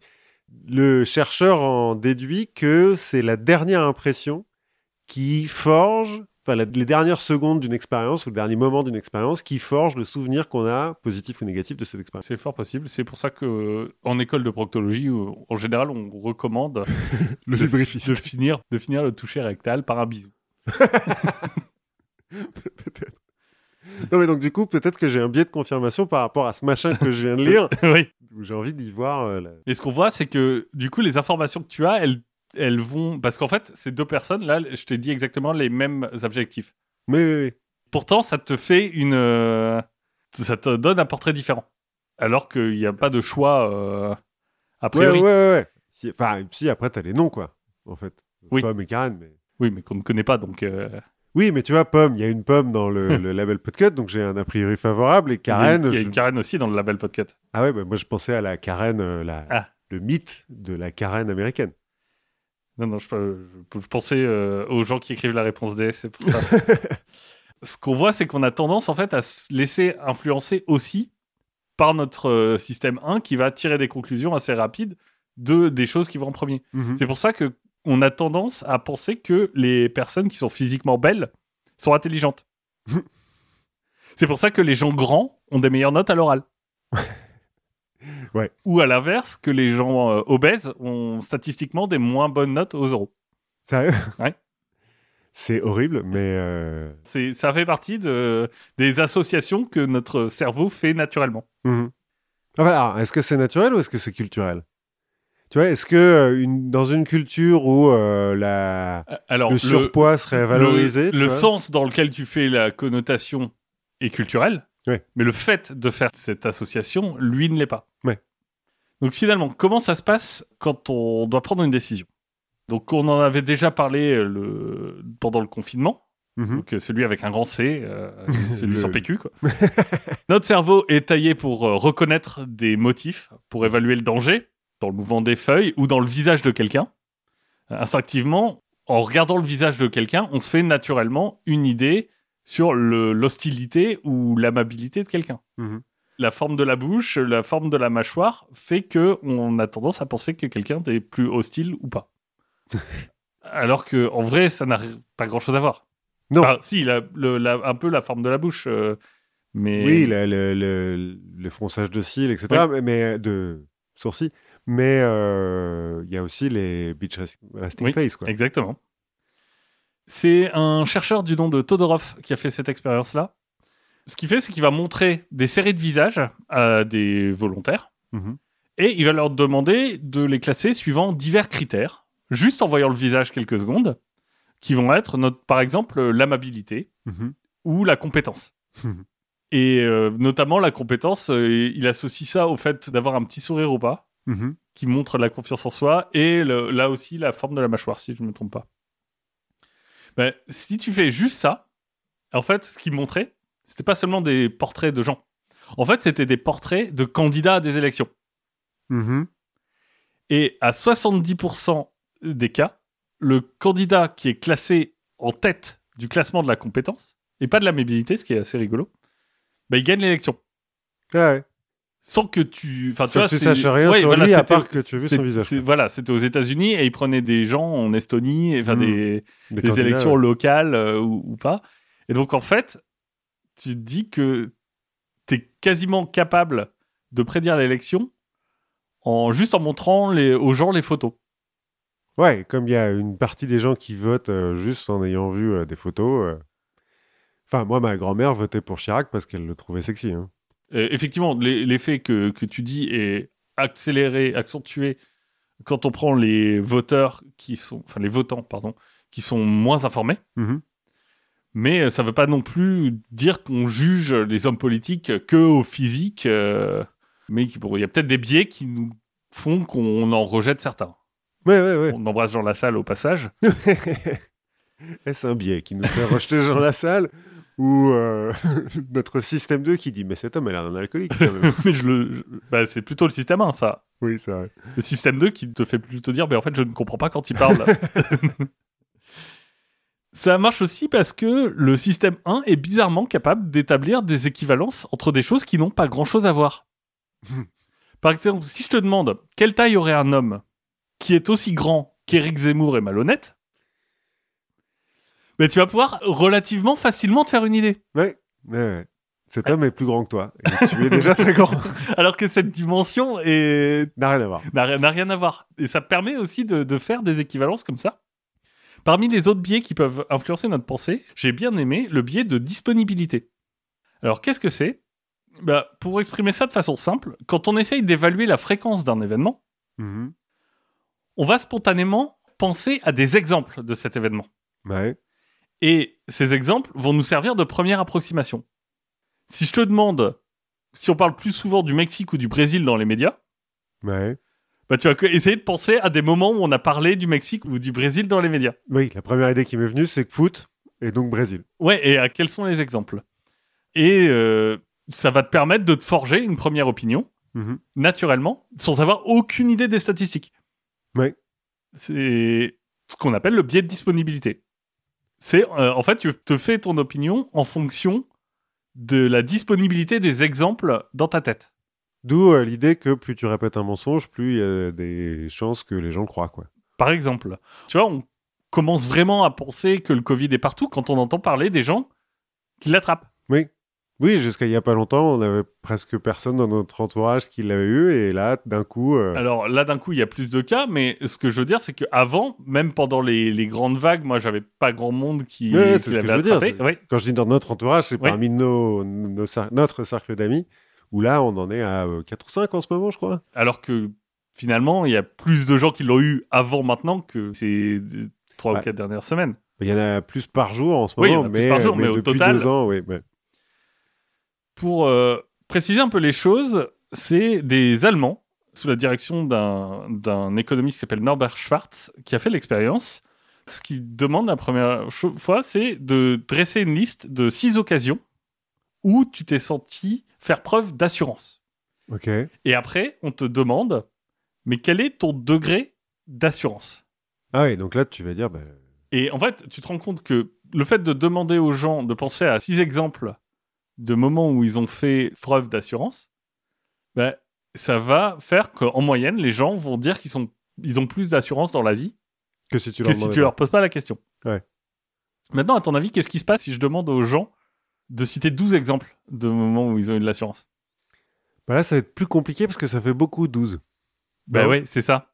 C'est que là, tu as deux effets qui se télescopent. C'est que, ok, d'un d'un côté, tu vas avoir plus d'exemples, Mhm. Mais d'un autre côté, tu vas te dire, en trouver 6, c'est pas forcément facile, en trouver 12, ça devient compliqué. Mhm. Et donc, c'est cette difficulté que tu vas retenir au final. Oui, tu vas finir par te dire, je dois pas être si assuré que ça puisque je suis obligé de remonter Oui. 20 ans en arrière pour en trouver 12, quoi. C'est ça. Quand tu demandes deux fois plus d'exemples, comme ça, bah, en fait, les gens disent qu'ils ont moins d'assurance que si tu leur poses pas la question. D'ailleurs, tu n'as même pas, en fait, à demander plus d'exemples pour faire ça. Le groupe et a fait une expérience assez marrante pour euh, l'illustrer. Ils ont refait la même chose en demandant six exemples, mais cette fois avec deux groupes qui avaient une consigne différente. Mhm. Le premier, on leur demande de sourire. Ouais. Le deuxième, on leur demande de froncer les sourcils. Et le deuxième groupe, en fait, va se trouver moins assuré que le premier. Parce qu'en fait, froncer les sourcils, c'est euh, associé dans notre esprit au fait de chercher. Ah Tu vois, au fait d'avoir, de devoir faire un effort intellectuel. Et juste le fait de, de mimer cet effort intellectuel fait que dans ta tête, les exemples que tu cites sont plus durs à trouver. Oui, et donc tu as l'impression d'avoir eu besoin de plus chercher et, Et- donc d'avoir- d'être Voilà. moins assuré. Alors que ça n'a a priori pas grand chose à voir. Ouais, mais c'est c'est le, le- la boucle de rétroaction entre Oui. euh, un état d'esprit te, te fait avoir euh, une expression de ta, et de ta l'expression. sensation de j'ai les sourcils français qui veut dire ah bah c'est compliqué. C'est que euh, en tant que comédien, on t'apprend pour euh, quand on te demande mais comment ils font les comédiens pour faire semblant de rire, hein, Ah. pour rire sur commande. Bah en fait, ils font semblant de rire et au bout d'un moment, ils finissent par rire. Parce que le corps dit ah bah si je ris, c'est que ça doit être drôle. Voilà, donc ce qui est bien c'est que pour le coup c'est quelque chose qu'on peut un peu corrigé et on peut toujours se poser la question de se dire ok, est-ce que c'est quelque chose qui est si fréquent que ça ou est-ce que c'est quelque chose dont juste j'ai entendu beaucoup parler récemment Mhm. Parce que les deux peuvent être complètement décorrélés et il faut surtout pas hésiter à aller chercher des statistiques. Euh, surtout dans une période où on va commencer à rentrer en période électorale, on a souvent ce genre de sujets qui, dont on parle beaucoup, beaucoup, beaucoup et qui n'ont pas forcément une euh, si grande occurrence statistique que ça. Tu veux dire qu'on va parler de la montée de l'insécurité alors que les chiffres. Je- euh, Je suis totalement apolitique dans ce sujet. Je, je suis bienveillant envers toutes les croyances. Je suis tombé euh, sur un autre type de biais qui m'a intrigué parce que je me suis dit, mais est-ce que c'est pas tout le concept de la confiture Parce que nous, vous le savez maintenant, on aime bien raconter des histoires de personnes un peu extraordinaires, que ce soit en bien ou en un petit peu moins bien. ce qu'on fait précisément, c'est tenter de raconter l'histoire, mhm. en fait, on ne raconte pas vraiment l'histoire, puisque par définition, ce sont des faits qui sont déjà produits, qu'on n'a pas accès à tous les faits, et donc susceptibles à ce qu'on appelle le biais rétrospectif. Mhm. Parce qu'il se trouve que nos cerveaux, et pas que les- nos deux cerveaux à nous, hein, mais la majorité des gens, bah, sont plutôt enclins à aimer les belles histoires. Ouais. Il y a plusieurs mécanismes qui vont rentrer en jeu là-dedans pour nous aider à comprendre pourquoi c'est attrayant. D'abord, on est très très fort pour ignorer ce que nous ne savons pas. Certes. Alors ça paraît, ça, ça fait un peu la palissade. ça fait un peu la palissade, mais ce que je veux dire, c'est que notre système 1, il va faire des inférences à partir des faits qu'on a à notre portée, Mhm. et notre système 2, qui est un peu paresseux, bah, il va s'abstenir de le corriger, parce que ça coûte de l'énergie, Mhm. Et il va pas se demander, mais attends, est-ce qu'il n'y aurait pas autre chose qui a participé au fait que Est-ce qu'il n'y a pas un, un fait que j'ignore qui a une grande importance dans l'histoire On fait l'histoire à partir des faits qu'on arrive à recueillir. Ouais, je vois, je vois. T'es en train de dire que c'est mon système 2 qui me fait ouvrir systématiquement euh, 70 onglets quand euh, je dois parler de Retrou 3 du Perche, quoi. Peut-être. Moi, c'est comme ça que je fais hein, quand je fais des recherches sur un personnage, c'est que, euh, c'est que je vais essayer d'avoir un maximum d'informations Mhm. et après reconstruire l'histoire à partir de ces informations. Mais on s'interroge pas toujours justement sur ce qu'on sait pas. Et euh, ces faits, ils c'est peuvent vrai être que ça. se- hyper importants. Ouais, ouais, et ça se voit beaucoup euh, sur certaines pages Wikipédia de gens qui sont un peu moins euh, importants que euh, Retrou 3 du Perche ou Napoléon, où tu sens que les rédacteurs de la page Wikipédia ont dit bon, ça, ça a l'air d'être à peu près logique, on va pas chercher les autres. euh, Oui. euh, les autres. euh, Et c'est aussi pour ça que c'est chouette Vas-y. d'en discuter parce que on se pose des questions naïves auxquelles on se dit mais attends, mais, euh, attends, ça je suis pas sûr, euh, c'est peut-être important. Bon, dans le, dans le podcast on va faire genre c'est- tout va bien. En plus, ce qui est traître, c'est que notre cerveau, il est pas toujours très honnête avec lui-même. mhm. C'est-à-dire qu'il est très fort pour reconstruire une histoire a posteriori avec le peu d'informations que l'on a, et il est, mais il est aussi particulièrement mauvais pour reconstruire ses états du passé. Ouais. C'est un peu l'effet je le savais bien. Ouais. C'est-à-dire que quand tu changes d'avis, t'as du mal à te souvenir de ce que tu pensais avant d'avoir changé d'avis. Ouais. L'étude un peu euh, centrale sur ce biais rétrospectif, elle est parue en 1975. Elle est intitulée Je savais que ça arriverait. et elle sert à comprendre la capacité du cerveau à se remettre dans le contexte dans lequel il était dans le passé. Et pour ça, ils vont utiliser un événement réel de l'époque, la visite diplomatique de Nixon en Chine. Hein, si vous avez vu Forrest Gump, Ouais. Enfin, bah, il se trouve que ça s'est passé au moment où ils ont fait l'étude. Donc ça se passe à l'université de Negev en Israël. Et ils vont demander à des étudiants, juste avant la visite, qui est euh, un grand événement mondial du moment, de donner une probabilité à une quinzaine d'événements ok. autour de cette visite, du genre euh, Nixon va dire que la visite était un succès ou euh, les USA et l'URSS vont s'entendre sur un programme spatial commun. Il n'y a pas de truc absurde, tu vois, genre Non. euh, Nixon et Mao vont partir dans la forêt pour vivre une relation. Non, il y, a des- il y a des trucs qui sont plus ou moins possibles, tu vois, euh, les, U- le programme spatial commun, c'est quand même un petit peu loin de la visite en Chine, mais c'est possible. Après un certain temps, qu'on va faire varier, on va leur renvoyer la série de questions Mhm. Enfin, on leur va leur envoyer plein de questions et on va leur redemander dans les questions de dire au fait, quelle probabilité vous aviez donnée à ces différentes possibilités Et il se trouve que même avec deux semaines d'intervalle, notre cerveau, il n'est pas très très bien capable de se rappeler des moments où, où ils sont trompés parce que les deux tiers des participants vont corriger de façon significative leurs prédictions dans le sens de l'histoire. Dans le sens de ce qui s'est vraiment passé. Voilà. Et ça monte même à trois quarts si on considère les événements qui se sont vraiment produits. Mhm. Tu vois, plutôt que de dire euh, Oui, le programme spatial, bon. euh, plutôt que sur les événements qui ne sont pas produits qu'on avait prédits correctement. Mais sur les événements qui se sont passés, on a tendance à se dire bah oui, je le savais. Oui, je l'avais prédit, bien Oui, sûr. bien sûr. Le, le- le mur de Berlin devait tomber. Et des deux tiers, on passe à 84% quand on laisse pas deux semaines, mais deux mois. Ouais. Et il montre aussi que les gens dont on demande l'avis seulement après le- l'événement, donc on leur demande pas au début, mais on leur dit qu'est-ce que vous pensiez avant de ces événements Bah, Il se trouve que tout le monde est meilleur prédicteur que la moyenne. Bizarrement. Et que l'effet de surprise, dans ces cas-là, donc euh, l'effet de surprise, c'est quoi C'est un événement inattendu qui se produit ou un événement très attendu qui se produit pas. Mhm. Lui, il est très grandement réduit. Oui, ça surprend plus personne. Enfin, oui. Oui. Après coup, c'est plus une surprise. Bref, quand un événement se produit, il influence non seulement notre vision du futur, mais il influence aussi notre vision du passé. Mhm. Tu vois, c'est un peu euh, quand tu as deux équipes qui s'affrontent en, en foot et que tu te dis Ah, je sais pas trop ce qui va se passer, elles sont à peu près aussi fortes. Si tu en as une qui bat l'autre 4-0 sur le match, bah après, tu vas te dire Ah non, mais elle était bien plus forte. euh, Ouais, c'était écrit d'avance, euh, sur le papier, ils pouvaient voilà. que gagner. Et, quoi. et alors que juste avant, tu savais pas. Ouais. Et euh, bah, il faut se rappeler ce genre de choses quand on raconte nos histoires. Parce que, en fait, ce que ça fait, c'est que ça nous pousse à évaluer les personnes qui prennent des décisions en fonction du résultat de ces décisions. ouais. Pas forcément si euh, les décisions ont été prises de la bonne manière ou quelles ont été les informations qui ont motivé ces décisions. Tu vois, c'est aussi à cause de ce biais qu'on va reprocher à un décideur d'avoir fait un choix qui est complètement, complètement logique au moment où il le fait, Mais qui tourne mal. mais qui tourne mal. Ou euh, au contraire, à penser qu'un mec qui fait un choix qui est très bizarre, mais qui par un coup de bol euh, va bien tomber.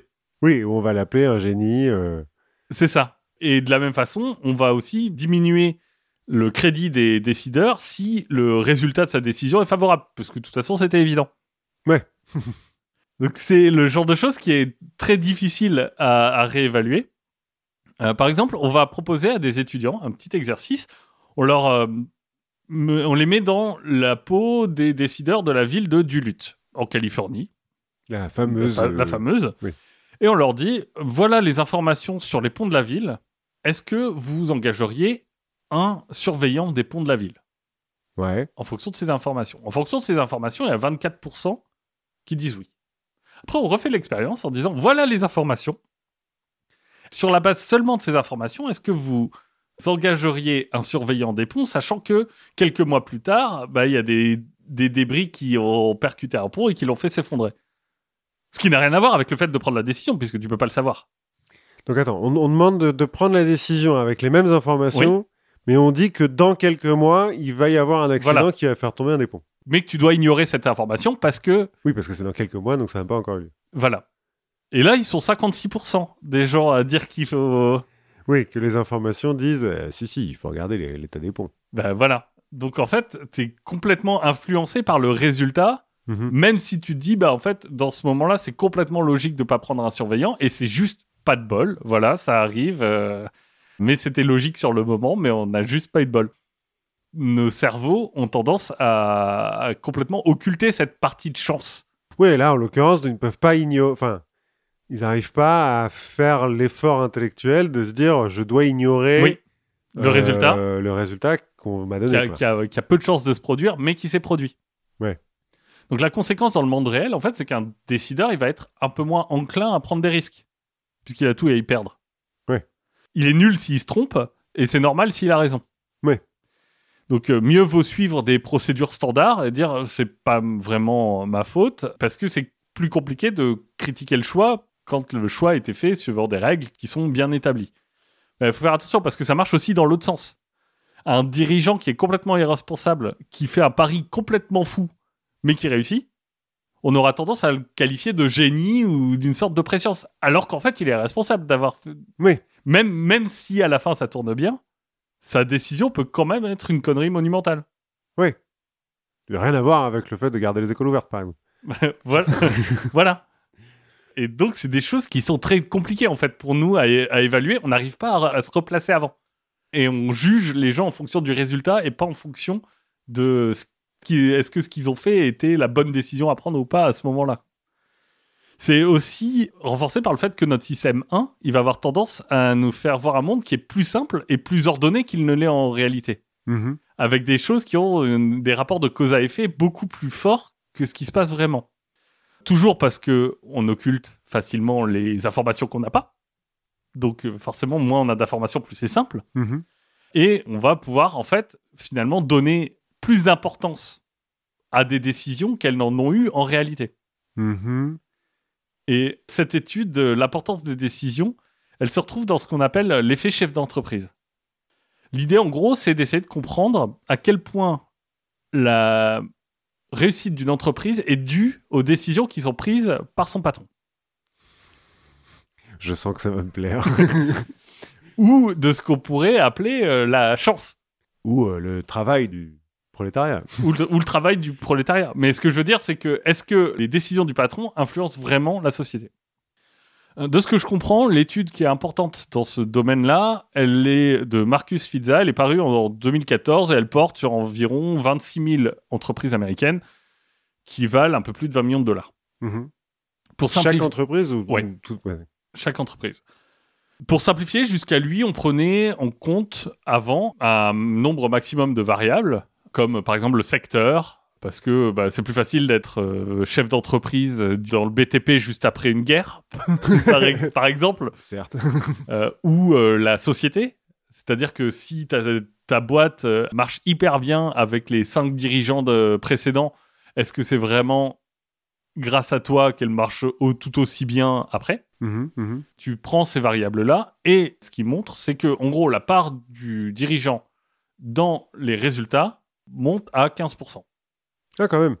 Je m'attendais à ce que ce soit moins, tu vois. Et si tu dis, je prends que les dirigeants au bout de deux ans, parce que tu dis, bah, c'est le moment où, où ils ont le, le, le temps de mettre en place des trucs, tu montes jusqu'à 32%.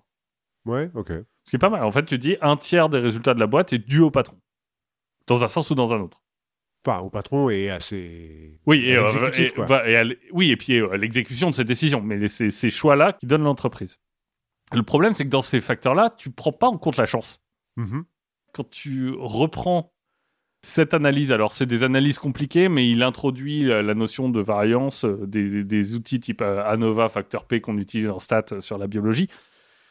Il, y- il arrive à montrer que, alors déjà, il, il change la façon de- d'analyser les choses. Il dit on va faire une analyse de variance plutôt que des analyses multivariables. Déjà, ça te dit que tu arrives à un maximum de 18% de la performance attribuée à un CEO. Ça, c'est le maximum, c'est quand tu vires ceux qui, ont, qui sont là depuis moins d'un an. Mhm. Parce qu'en fait, apparemment, ceux qui sont là depuis longtemps, au bout d'un moment, euh, ils sont plus très bons non plus. Bah, où ils ont plus beaucoup d'impact. Ouais. mais ils- ça se- Et sauf que son analyse, elle montre que en fait, on est capable d'expliquer que 60% des résultats de l'entreprise. D'une d'une entreprise et que les 40 autres pourcents, c'est la chance. C'est Enfin, pas ouf. la chance, c'est des facteurs qu'on ne connaît pas. Ouais. Mais euh, qu'on pourrait, on pourrait appeler ça la chance, en fait. Ouais, Ah, mais des facteurs qu'on connaît pas et qu'on ne peut pas maîtriser ou, ou pas, tu vois. Et qui sont hors de contrôle du, euh, Ouais, d'accord. du PDG. C'est euh, en gros une bonne définition de la chance. Ouais. Et si on corrige cet effet, bah, t'arrives à une contribution de 5%. Des patrons de l'influence des patrons. Ce qui Qui- reste non négligeable. c'est... Non, mais c'est non négligeable. Ça, ça justifierait le fait qu'ils soient payés 5% de plus que l'ouvrier de base. Ou Ouais. 5% du total de tous les salaires. Si- ce qui doit quand même être moins que ce que les certains PDG se payent en ce moment. mais enfin, je, ouais, je, ça dépend des entreprises. j'ai- je me suis dit, mais comment ça fait Mais après, si tu prends genre Carrefour avec 200 000 personnes, je pense que Ça doit faire beaucoup. ça, ça doit faire beaucoup. Et ce qui est intéressant, c'est que ça peut nous paraître peu, en Mhm. fait, finalement. Bah oui. Mais si ça nous paraît peu, c'est aussi parce que nous-mêmes, on surestime le côté prévisible des choses. On, s- on s- Mhm. on sous-estime beaucoup la part de chance qu'il y a dans toutes les entreprises euh, humaines, et pas que commerciales. Oui, oui, oui. La part de chance et puis la part de. Une fois que- d'inertie, quoi. Une fois que c'est lancé, bah, il n'y a pas de raison que. Oui, et c'est. Enfin, je- oui, tu vois l'exemple du gouvernement belge qui est resté sans chef pendant euh, un an et quelques, euh, Ouais. là, il y a quelques années, où bah, euh, la Belgique s'est pas effondrée, quoi. non. Mais, mais du coup, c'est euh, aussi pour nous, tu vois, se dire, bon, bah, en fait, il a pris cette décision. Est-ce que c'est vraiment parce qu'il a pris cette décision euh, qu'il est devenu roi ou qu'il a remporté la guerre Peut-être Oui. un peu. Mais en fait, c'est une co- c'est aussi très facilement une construction de notre esprit. Ouais. Parce Il y qu'il y, a avait- t- il y a un tas d'autres facteurs euh, qu'on néglige parce qu'on les ignore et, qu'on et que c'est trop compliqué à prendre en compte. Oui, Qui- oui, oui. et que- Ça me fait penser à la, la fin de Guerre et Paix. euh, Tolstoï fait une espèce de théorie sur l'histoire où il dit euh, Napoléon euh, n'a pas perdu et les Russes ne sont pas euh, n'ont pas traversé l'Europe euh, d'est en ouest parce que euh, le tsar était un, un génie euh, militaire, mais parce que c'est la réaction normale, euh, un peu comme en physique, de euh, bah, puisque l'Europe de l'Ouest a envahi l'Europe de l'Est, euh, Ouais. l'Europe de l'Est devait refluer quoi dans l'autre sens. Et ça Ouais, serait ou- passé de toute et façon. qu'il y a, il y a eu euh, une myriade d'éléments de chance ou de malchance qui ont tourné dans un sens ou dans l'autre, et que finalement, peut-être que les deux ont pris les bonnes décisions, euh, enfin, les décisions qui étaient bonnes au moment où elles les ont prises, mais qui se sont révélées mauvaises parce qu'il leur manquait des informations, parce qu'il leur manquait. euh, parce Oui, que oui. la chance a tourné dans, dans l'autre sens. euh. Et puis, est-ce que euh, les décisions qui sont prises, finalement, n'étaient pas juste une accumulation avant de facteurs qui ont fait que, euh, sur le moment, ça paraissait logique, alors que... Oui, voilà. Et si tu ajoutes en plus euh, l'effet de halo dont on a parlé, le- l'effet de halo qui fait que tu associes Mhm. en fait les, les caractéristiques à, à d'autres caractéristiques. Par exemple, les performances d'une entreprise vont ré- rejaillir sur la façon dont on perçoit son dirigeant. Mmh Mhm. C'est-à-dire que un mec qu'on applaudissait parce que on trouvait qu'il était très méthodique et que ça faisait que sa société fonctionne, bah, le jour où elle fonctionne plus, bah, il passe de méthodique à psychorigide. Ouais. Alors qu'en vrai, il n'a pas changé Mhm. et que c'est peut-être juste un effet de, de chance ou de malchance qui fait que ça a marché avant ou que ça marche plus maintenant. Je pense que c'est des choses qu'il faut qu'on se rappelle, nous, quand on raconte la vie de, de personnages illustres. Et ça permet aussi, d'ailleurs, de se poser la question sur tous ces livres qui nous vantent des méthodes pour mieux gérer notre entreprise, pour euh, simplement mieux gérer notre vie Pour euh, faire l'art du deal, tu veux dire par, Par exemple. Parce que, en fait, il est assez vraisemblable qu'une bonne partie du succès des gens, bah, ce soit de la chance. Oui. Ou de la malchance. Mais c'est des, des choses qui sont jamais évoquées. Et euh, l- dans la chance, on peut mettre, en l'occurrence, quand- puisqu'on parlait de patron, euh, de capital culturel, euh, financier, dont ils sont absolument pas responsables. J'ai lu ça. Alors, il y a plein d'autres biais, mais je me suis dit, je vais pas. Oui, bah, on- ça nous fera ça, d'autres nous, fera- épisodes. ça nous fera d'autres épisodes. Mais euh, vous qui nous écoutez, soyez aussi attentifs à ce, à ce qu'on dit, parce que on est tous. On a tous cette façon de se raconter des histoires et de les simplifier pour qu'elles paraissent plus jolies. Quoi Tu prétends que j'aurais simplifié l'histoire du monde pour rendre le perche plus attrayant Alors non, non, non, il y a des limites à pas dépasser. Il y a quand même à un moment donné la logique, C'est le- c'est le- ça. l'évidence. Le- exactement. une, euh, une certaine évidence. Voilà, ce- comment dire, ce- cet éclat du perche qu'on qu'on a euh, Que le encore monde nous aujourd'hui envie. et dont on a appris euh, l'origine. Parce qu'on a appris plein de trucs, on a quand même appris énormément de choses dont on pourra douter, mais à- avec un doute raisonnable. avec un doute raisonnable. Et, Et ben, euh, Maintenant, on sait comment douter. Exactement. Et continuez à vous poser des questions en écoutant des podcasts. Euh, Notamment, continuez à vous poser des questions en écoutant les podcasts du label Podcut. Si euh, vous trouvez que euh, finalement, il n'y a pas tant de questions à poser que ça, vous pouvez participer et contribuer au Patreon du label euh, pour euh, nous aider à euh, vous proposer plein d'autres questions. Et euh, bah, d'ici là, continuez à être curieux et à très bientôt. Oui, à la prochaine fois.